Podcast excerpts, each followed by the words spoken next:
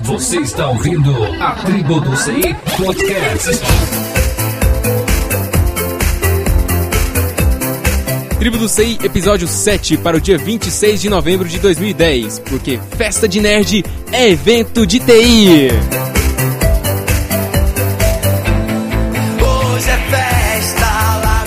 Meu nome é Sebastian Hells e eu comecei a mexer com eventos com o VDC. Opa, meu nome é Alemão e eu sou o menininho das artes. Meu nome é Sheldon Led e o melhor do evento está nos corredores. É isso aí, mano. O meu é no on clique.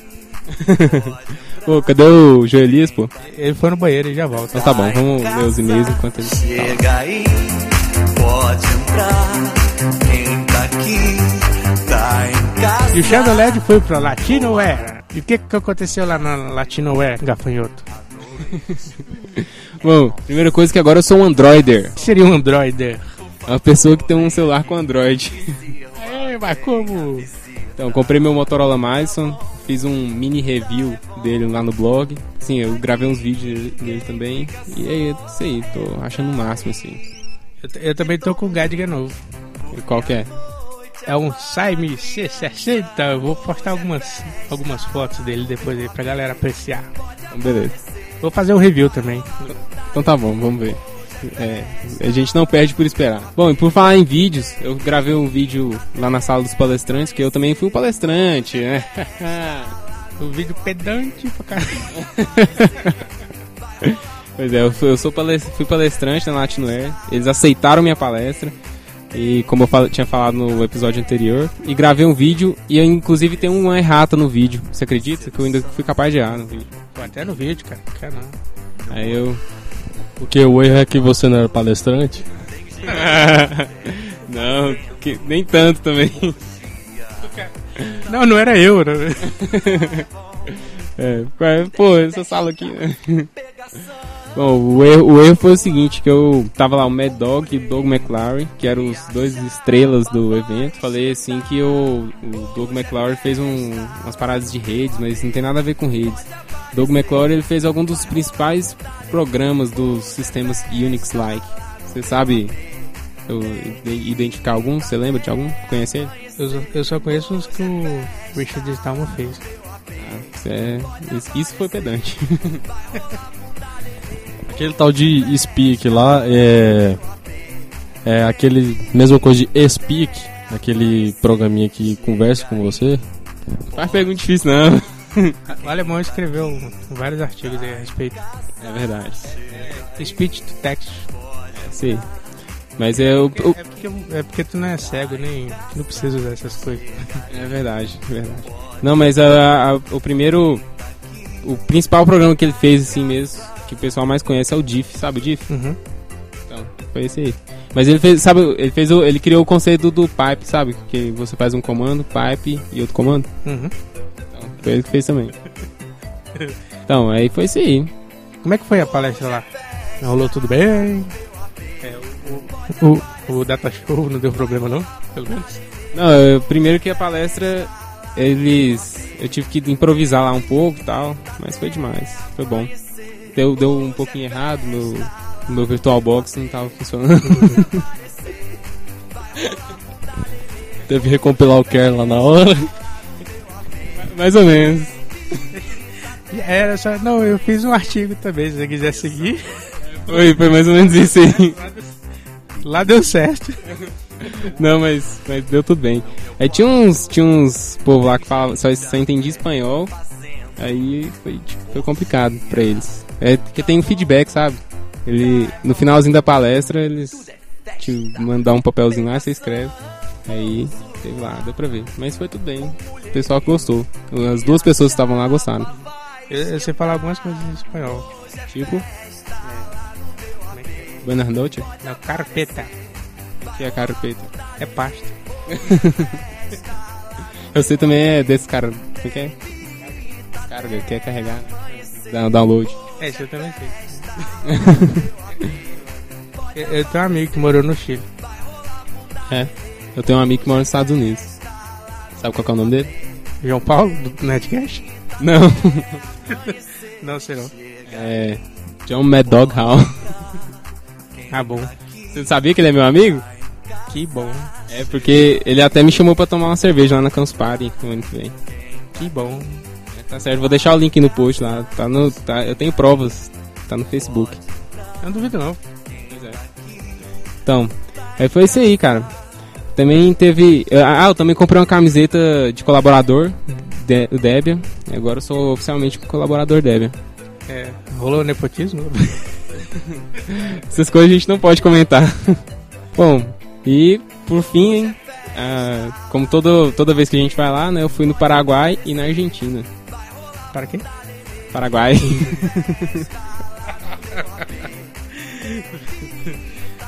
Esse aí foi meu feedback da, da, da minha viagem pra terra da Tríplice Fronteira. Pode aparecer, vai rolar bunda nenê. Hoje é festa lá no meu AP. Tem birita até amanhecer.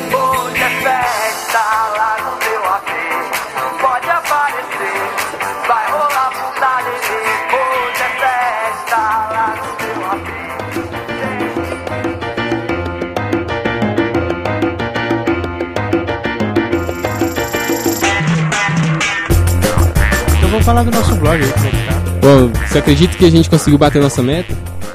Mil visitantes únicos nesse mês. Na verdade foi mais de mil. Mais de mil. Isso, mais de mil. Hoje eu também consegui bater minha meta. Ah, é verdade, rapaz. Hoje foi um momento muito importante na vida do alemão, sabia? O que, que foi ele? Foi na. Não, qual, qual foi a merda? Qual foi a merda? Qual que foi a merda? Pensei que era merda. Não, a meta foi.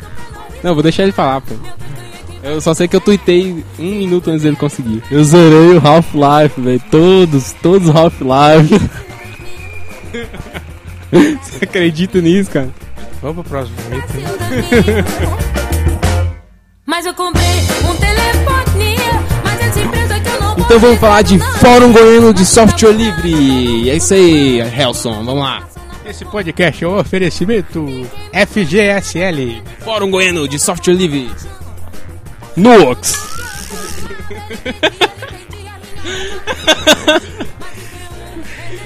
Oferecimento fixo, né? Nux e mais alguma coisa. Então, é, Fórum Goiano de Software Livre vai acontecer no dia on- 10 e 11 de novembro. De dezembro. Nesse episódio fala correto, porque no outro ele falou um mês antes. 10 e 11 de dezembro. Vai ser no segunda, na segunda sexta e no segundo sábado de dezembro. E vai- vão ter palestrantes de vários lugares do país. Você acredita nisso? Acredito, cara, inclusive na nossa, na nossa conversa com o João Elias lá tem vários dados interessantes. Você, empresário aí de Goiânia e região, fique de olho nessa entrevista. É isso aí. Hoje nós vamos entrevistar o Joelias. E já já vocês vão parar de ouvir nossas vozes enjoadas e vão ouvir o que ele tem a dizer. Mande seus feedbacks por e-mail, por Twitter, sinal de fumaça, fica à vontade pra mandar aí. O importante é, nem que seja só um joinha, valeu, tipo assim, ah, eu escutei. Beleza, que a gente fica feliz. Não, acho que eu vou começar a colocar. eu Acho que não, não, sei porque. Não tem uma coisa mais fácil que você escrever um comentário, só sei lá, escrever e colocar. Mas tem aqueles cliques também, você já viu no, a ferramenta do Blogger? Tem lá interessante. O que você achou interessante? Você só clica lá. Aí acho que eu vou procurar um plugin desse pro WordPress. Pra gente ter um feedback maior. Porque a gente tem tá em média aí de 60, 70 downloads por enquanto. E o pessoal não deu feedback até agora. A gente tá sentindo falta de vocês. A gente gosta de vocês pra caramba mesmo. Por favor, música sentimental. Eu vou colocar a música do Hulk aqui. aquela- É isso aí. É, eu, eu mesmo não gosto de ficar digitando em comentário. Eu, geralmente eu comento nos joinha, nas estrelinhas. Tudo que é fácil, já tocar a mão no mouse, vou lá e clico. Pode ser massa o que for. Que, que eu faço isso, dá uma preguiça de, de comentar. Mas comenta lá, é bom. Você que não é assim, né? Vai, faz isso pra gente. É porque a gente é meio old- school, né? A gente é da época do e-mail e tal. Eu uso o Multi pra ver meus e-mails de newsgroup. Conhece o Multi?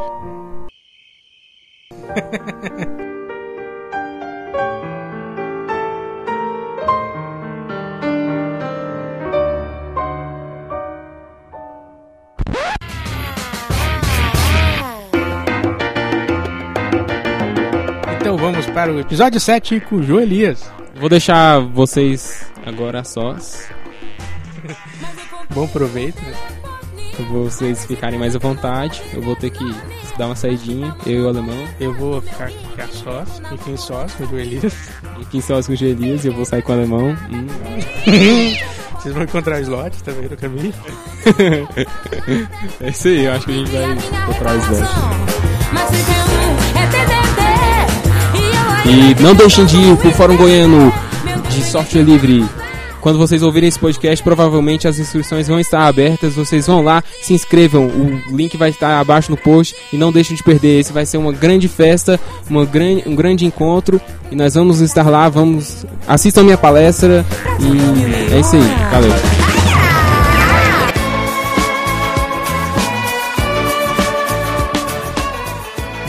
Gente prometeu no episódio passado. É de onde é que eu tô? Em Umas. Olá, Helson, tudo bom? É um prazer estar aqui com vocês gravando esse podcast. Meu nome é João Elias, acho que eu sou mais conhecido das comunidades de software livre, né? E hoje eu tô na frente da organização do, do sétimo Fórum Goiano de Software Livre. Então vamos às perguntas.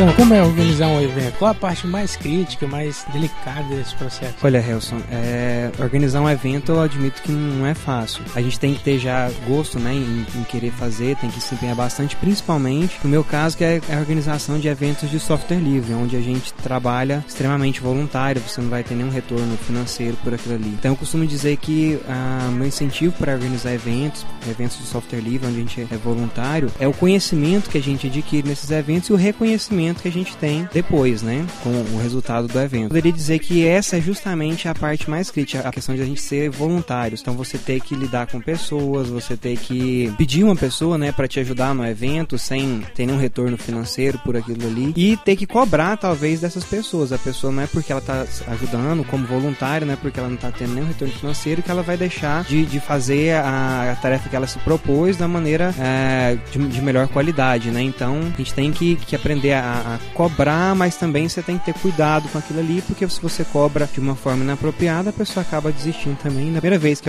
um evento com você, tchau, né? E o que seria um GT? Bom, os GTs, eles são grupos de trabalho. É extremamente importante para a organização do evento que a gente divida o evento em grupos de trabalho. É uma forma de você dividir para conquistar, né? O famoso dividir para conquistar. Então, divide as tarefas conforme as áreas a serem executadas. É, por exemplo, um, grupo de trabalho para temário, outro grupo de trabalho para infraestrutura. E dentro desse grupo de trabalho, a gente procura alocar pelo menos um coordenador para aquele grupo. E conforme as pessoas vão se disponibilizando para poder ajudar na organização do evento, a gente vai agregando colaboradores a cada grupo de trabalho. Seria uma célula, grupo de trabalho, né? Exatamente, é como se fossem é, partes pequenas, né? Que subdivide células mesmo que vão compondo a organização completa do evento. Eu, eu sempre ia assistir o, o Aprendiz, eu nunca tinha visto esse termo. O aprendiz não organiza evento, não, ele é empreendedor. Quantos grupos de trabalho deve ter para subdividir bem as tarefas assim? E quais, quais seriam as tarefas básicas, né? E quais seriam esses grupos? Eu vou falando então, você vai contando quantos grupos de trabalho. Mas, é, basicamente, pra gente dividir bem as tarefas, claro que quando tem necessidade, quando você tem uma equipe menor, dá pra talvez agregar é, dois desses grupos que eu vou falar em um só. Mas eu gosto de trabalhar da seguinte forma: um grupo de trabalho de infraestrutura, que é o grupo que vai cuidar da infraestrutura do evento. Mas, tentando ser um pouco mais específico, o grupo de infraestrutura geralmente ele fica responsável pela sinalização, pela logística que vai acontecer no dia do evento. Então é o grupo que geralmente no decorrer da organização do evento tem muito pouco trabalho, mas que no dia do evento é o grupo que mais trabalha. Tem que sair feito louco pregando seta para todo lado, pegando plaquinha de sinalização. O serviço que esse grupo tem pré-evento, basicamente é entrar em contato com um restaurante para ver um restaurante próximo que possa receber. Então cuidar dessa questão de infraestrutura mesmo, saber se o local onde vai receber o evento se tem essa capacidade né, de receber lanchonete, se tem capacidade de receber a quantidade de participantes suficiente, restaurante, entrar em contato com hotel, talvez transporte, se for necessário.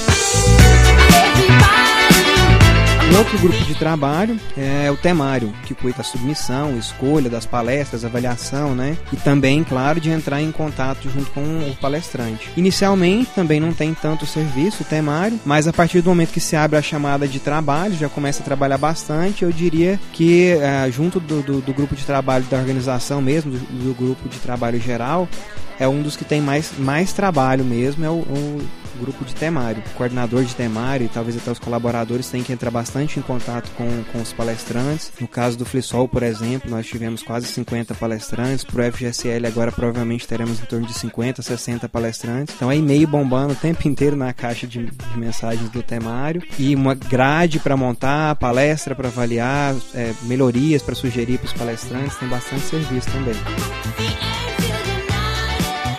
Ah, um outro grupo de trabalho seria o de divulgação, que talvez, dependendo da quantidade de pessoas, poderia até ficar junto com o grupo de patrocínio.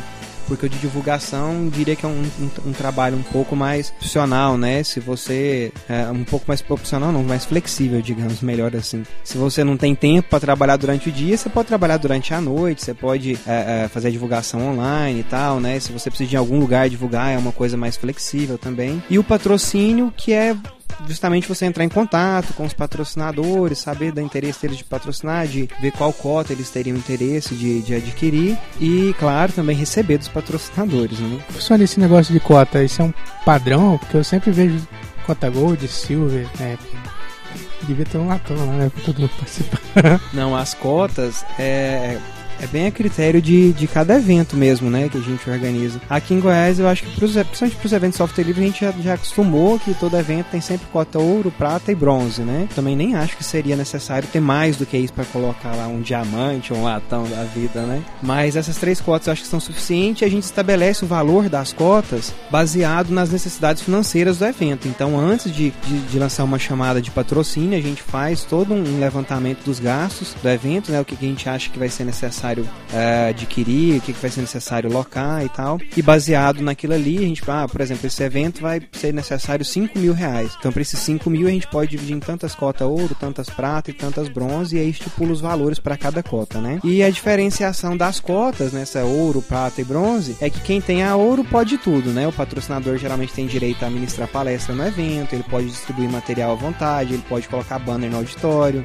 E daí, conforme vai diminuindo o, os metais, aí, né? Vai, vai tirando as prioridades. A prata já não tem direito de colocar banner no, no, no auditório, aí a bronze pode já só divulgar, mas não, não, tem direito a palestra no dia. Então, esses critérios assim que a gente também pode mudar para cada evento. E sobre os quiosques que ficam dentro dos eventos, também entra na parte de cotas ou é uma negociação diferente. Os, os quiosques de patrocinadores, eles estão, é, pelo menos os eventos que eu já organizei, eu sempre estabeleço como parte da cota. Quem adquire a cota ouro tem direito a montar o stand dele lá, né? No caso do FGSL, a gente vai ter a. Estamos negociando a participação da Linux Magazine, que deve vir colocar um quiosque lá. Não é patrocinadora, mas já entra como um, um, um apoio mesmo, né? um colaborador do evento.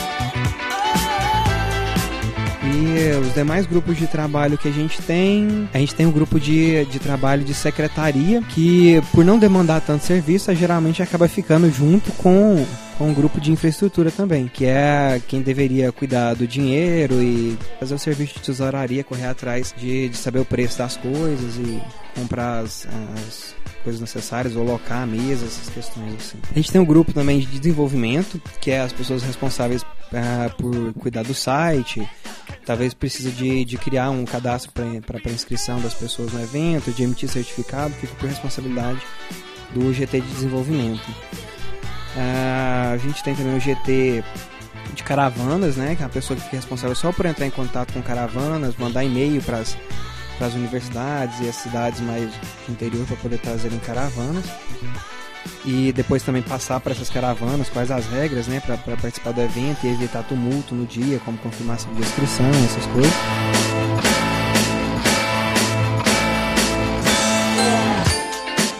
E agora no FGSL também a gente resolveu criar um novo GT, como se já não fosse bastante, né? Que é o GT de inscrições. É um GT que até o dia do evento também não trabalha praticamente nada, mas no dia é extremamente crítico a questão das inscrições. Então a gente percebeu muito isso aqui nos eventos software livre em Goiás, que chegava no dia, forma aquela fila imensa lá, com questão de, de talvez meia hora, 40 minutos, mas que vira tumulto, né? Tá tentando planejar antes para tentar evitar mais isso daí, colocar mais pessoas para trabalhar e um serviço jamais planejado, para não deixar aquela coisa para de última hora as inscrições. Basicamente, os grupos de trabalho que a gente tem é, em separado são esses, e aí além disso entra, claro, a coordenação geral, geralmente acompanhada de uma vice-coordenação, para caso necessário representar o coordenador geral.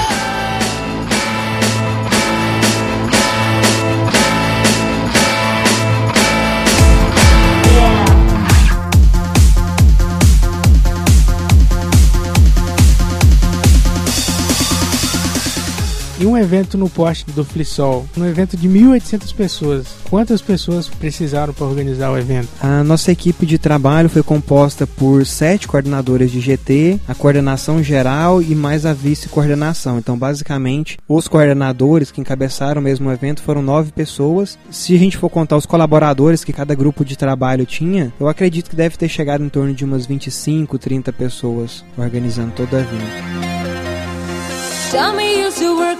Que tipo de restrição a gente tem para organizar um evento na comunidade? Sim. Pra gente organizar um evento numa comunidade, independente do tipo da comunidade, quando você representa uma comunidade, você tá falando em prol da comunidade. É, não é a sua opinião que tem que passar, você não tem que organizar o evento de acordo com o que você pensa. Então isso é muito complicado, porque talvez você tenha uma visão geral do que você acha que a comunidade pensa, e quando você toma uma determinada atitude, um ou dois membros lá, que talvez são meio do contra ali, né, resolve dizer que não tá bom daquele jeito, quer fazer de outra forma, e daí você tem que ser diplomático, né? Você tem que suportar talvez as críticas indevidas de algumas pessoas e ponderar muito bem as coisas, ver se é pertinente, se realmente é, é relevante, talvez até colocar aquilo em votação na comunidade, ver se o que, que o pessoal acha, qual que é a, a opinião de maioria. Então eu acho que uma das, uma das coisas mais difíceis de se organizar um evento representando uma comunidade é isso, que você tem que tomar cuidado para ser imparcial, né? Para não tomar lado de nenhuma, nenhuma nenhuma nem outra comunidade, como às vezes acontece de organizar um evento em nome de mais de uma comunidade, então tem que tomar cuidado para não tomar um lado e também para poder tentar atender a maior quantidade de pessoas possível, né, que vem ali dando sugestões. Esse negócio então seria mais a parte de gerenciar pessoas e esse conflito de interesses, né? Acho que interessante é, é que nem igreja. Eu acho que assim, comentário que eu posso fazer a respeito de comunidade, porque assim, é, a pessoa não pode, por exemplo, ah, eu não vou na igreja porque lá tem um pé da mãe. Todo lugar que a gente vai vai ter pessoas. Né? Então a gente não pode julgar. É complicado falar isso, mas não pode se julgar uma ideologia pelos membros. Porque os membros sempre vão ser pessoas e, e as pessoas corrompem fácil. E não dá para exigir sempre que as pessoas sejam de acordo com a ideologia, ou não. É, eu acho que você tá, tá certo sim, é dessa forma. Inclusive, essa questão, inclusive na igreja, em qualquer grupo, eu acho que acontece. Quando você entra em algum lugar e resolve é, tomar frente de alguns, de organizar algumas coisas, talvez você não conheça o histórico daquela comunidade, o histórico daquele lugar. E daí, quando você começa a organizar, talvez já tem um ano, dois anos que você tá à frente, você tem pessoas que você nunca viu mover uma palha para ajudar em nada, que talvez criticou demais, mas ela tem um histórico que há talvez 5, 10 anos atrás ajudou alguma coisa. E daí aquela pessoa acha que ela tem razão de criticar pro resto da vida porque ela já fez alguma coisa. Então realmente eu acho que isso deve ser considerado, claro, tem, tem que se ter um respeito a esse histórico, só que você tem que fazer isso também baseado no tratamento de igual para igual, né? Então é normal nas comunidades você encontrar pessoas que, ah, eu já ajudei por 10 anos, hoje eu não faço mais nada, mas eu já ajudei por 10 anos. Então eu quero que me respeite, eu sou o máximo e quem me desobedecer vai levar pau, né? É, eu acho que isso acontece em qualquer tipo de comunidade. Eu já presenciei isso mais de uma vez, não só nas comunidades software livre ou de TI da vida.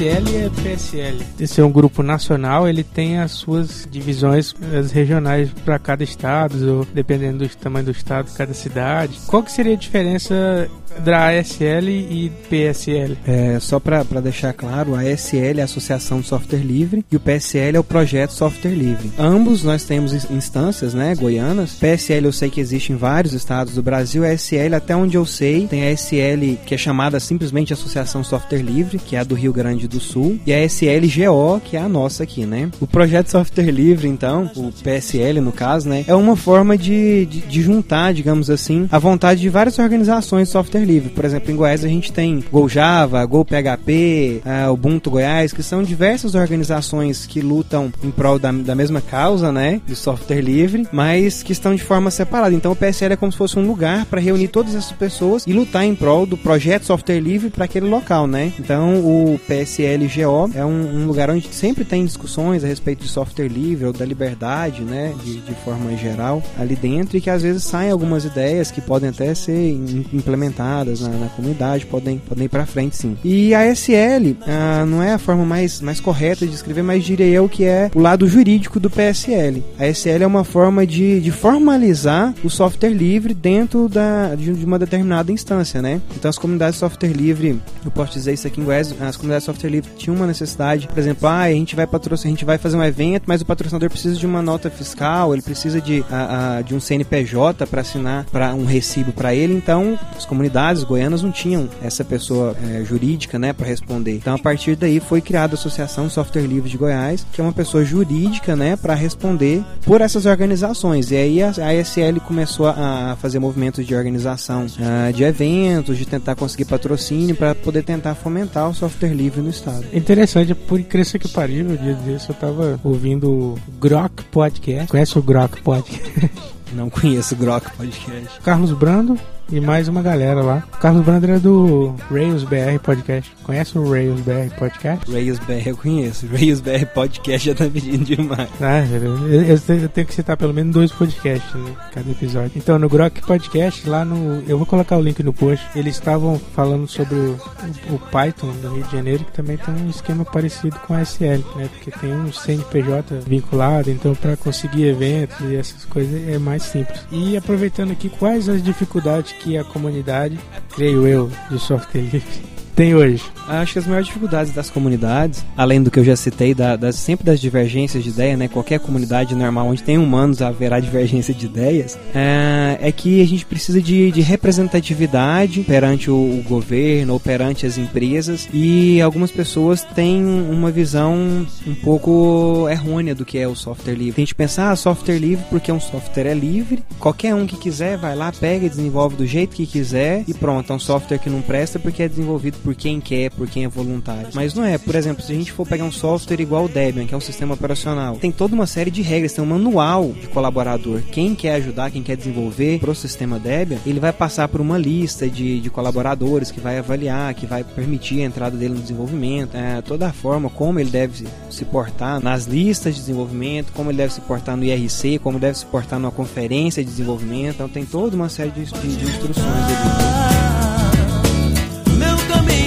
Existe a possibilidade da SL fazer mais eventos durante o ano além do FliSol e do FGSL? Na verdade, como eu disse, a SL é uma, uma organização que tenta é, incentivar o fomento do software livre no estado, né? Então, já se tem a tradição de que o FliSol e o FGSL sejam eventos apoiados pela SL, mas não obrigatoriamente é ela quem faz, não é um evento, ah, esse evento é da SL, se a SL não fizer, não acontece. Então, coincidiu que, por exemplo, esse ano eu coordenei o FliSol e estou agora no FGSL, e por acaso, quando eu entrei na coordenação do FliSol, eu ainda não não era membro da SL. Então, se eu não tivesse entrado após isso, teria sido um, um evento apoiado novamente pela SL, mas que não teria sido coordenado por um membro da SL, né? Então, hoje, a, a, o maior apoio da SL é para esses dois eventos, mas já isso tem certa movimentação na comunidade para que sejam feitos também outros tipos de eventos, para que sejam levados é, palestras, minicursos para o interior de Goiás, para que seja feito todo um, um tour pelo estado, tentando levar esse conhecimento do software livre.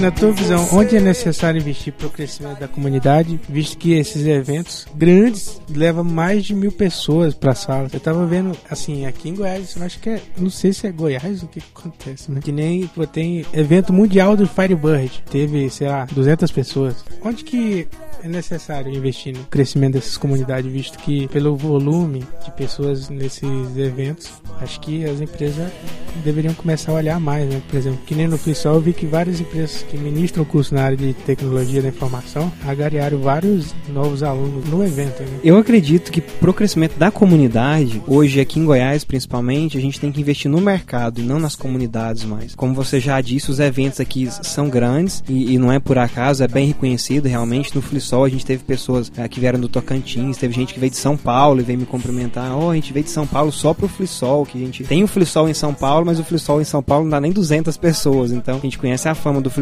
aqui em Goiás e fez questão de vir participar aqui. E por FGSL a gente também tá esperando gente do Rio, teve gente do Maranhão que já entrou em contato, Tocantins disse que vai trazer caravana para cá. Justamente pensando nesse crescimento do mercado é que a gente definiu o tema do, do Fórum Grande Software Livre esse ano. Eu acho que pro crescimento das comunidades hoje, além das pessoas interessadas, que eu acredito que já tem bastante em Goiás, é, a gente precisa então investir nas indústrias, nas empresas, para que elas recebam esse software, software livre, né? E, e queiram fomentar, queiram patrocinar, queiram é, é pagar para desenvolvimento de algum tipo de software assim. O, o, tema do evento esse ano é software livre, comunidade, filosofia e mercado. Por quê? Tentar mostrar para as pessoas que através das comunidades de software livre, através da filosofia de software livre, você pode muito bem chegar ao mercado com um software estável que vai atender a necessidade do seu cliente, uh, vai te ter um custo muito menor, é, vai ser um software que vai ser mais uh, personalizável, mais customizável, né? E talvez vai te atender a necessidade muito melhor do que um software proprietário tradicional. Então tem muitas empresas por aí que com certeza estão abertas a esse tipo de, de, de, de solução, são receptivas a novas tecnologias, mas não usam simplesmente porque não conhecem. Então o foco esse ano do Fórum Goiano é tentar dar esse tipo de palestra, palestras que mostrem para as pessoas em si, né, que o software livre é sustentável, que pode ser aplicável ao mercado amplamente e que mostrem também para as empresas que isso é possível acontecer. Então a gente está correndo atrás de bastantes empresas, tentando uh, uh, levá-las, né, para dentro do evento, resgatar essas empresas para dentro do evento, para que elas possam ter essa noção e quem sabe, né, vamos ver depois do FSL se a gente vai conseguir um feedback melhor. Pois é, inclusive teve com relação ao Tocantins que tu falou aí, no Fliss Flexol, nesse Flexol desse ano, teve até um palestrante tocantinense, sabia? Não sabia. Foi eu.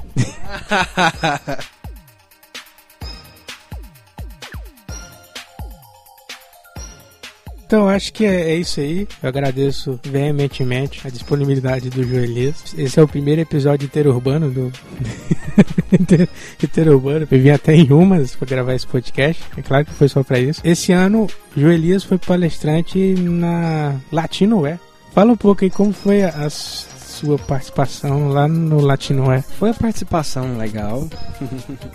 na companhia do Sheldon, inclusive. A gente tocou o terror lá naquele Latinoé, né? Mas foi, não, foi tranquilo. A gente teve contato novamente com o Mad Dog. É muito é sempre muito satisfatório estar em contato com aquele pessoal da alta, né, do software livre, pessoas importantes, reconhecidas internacionalmente, que quando vê a gente não tem indiferença, né, faz questão de, de cumprimentar, de, de desperdiçar um pouco do valioso tempo deles para poder conversar um pouco com a gente. E não só por isso, mas as palestras esse ano foram agregaram bastante conteúdo, tinha palestrante de peso, de renome, palestrante dessa América Latina inteira espalhado por lá.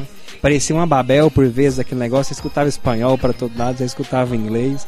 O Sheldon dizia que escutava até árabe lá, que era o povo falando em Guarani. É uma língua estranha aquilo, viu? Mas foi legal, as palestras minha e do Sheldon também foram bastante legais. Apesar do horário que colocaram a gente, teve um público até legal. O Sheldon palestrou às 11 horas, eu palestrei ao meio-dia. O povo devia estar almoçando, mas não, tava lá firme assistindo palestra. Por isso que eu gosto de nerd, inclusive. o negócio de saber muitas línguas também é coisa de nerd. Né? Eu sei Guarani, sabia? Dá uma palhinha pra gente em Guarani. Não sei se a pronúncia é correta, mas Coiviore retama. O que, que você disse? Eu tô com sede. Não, brincadeira. É, é, porque você tá no brasão, tá no brasão do Tocantins, é, essa terra é nossa. É, você é descendente de Índia aí no vale, né? Valeu, Joelias. O lanche tava bom. Valeu, Helson. Quando quiser lanchar de novo, estamos à disposição. Pode vir aí que a cidade está à espera. Fazer o lanche interurbano? Vem de Goiânia pra cá pra lanchar, compensa. E um abraço pro Sheldon também. Não quis vir, quem não tem condição não participa. Você é tudo que eu quis.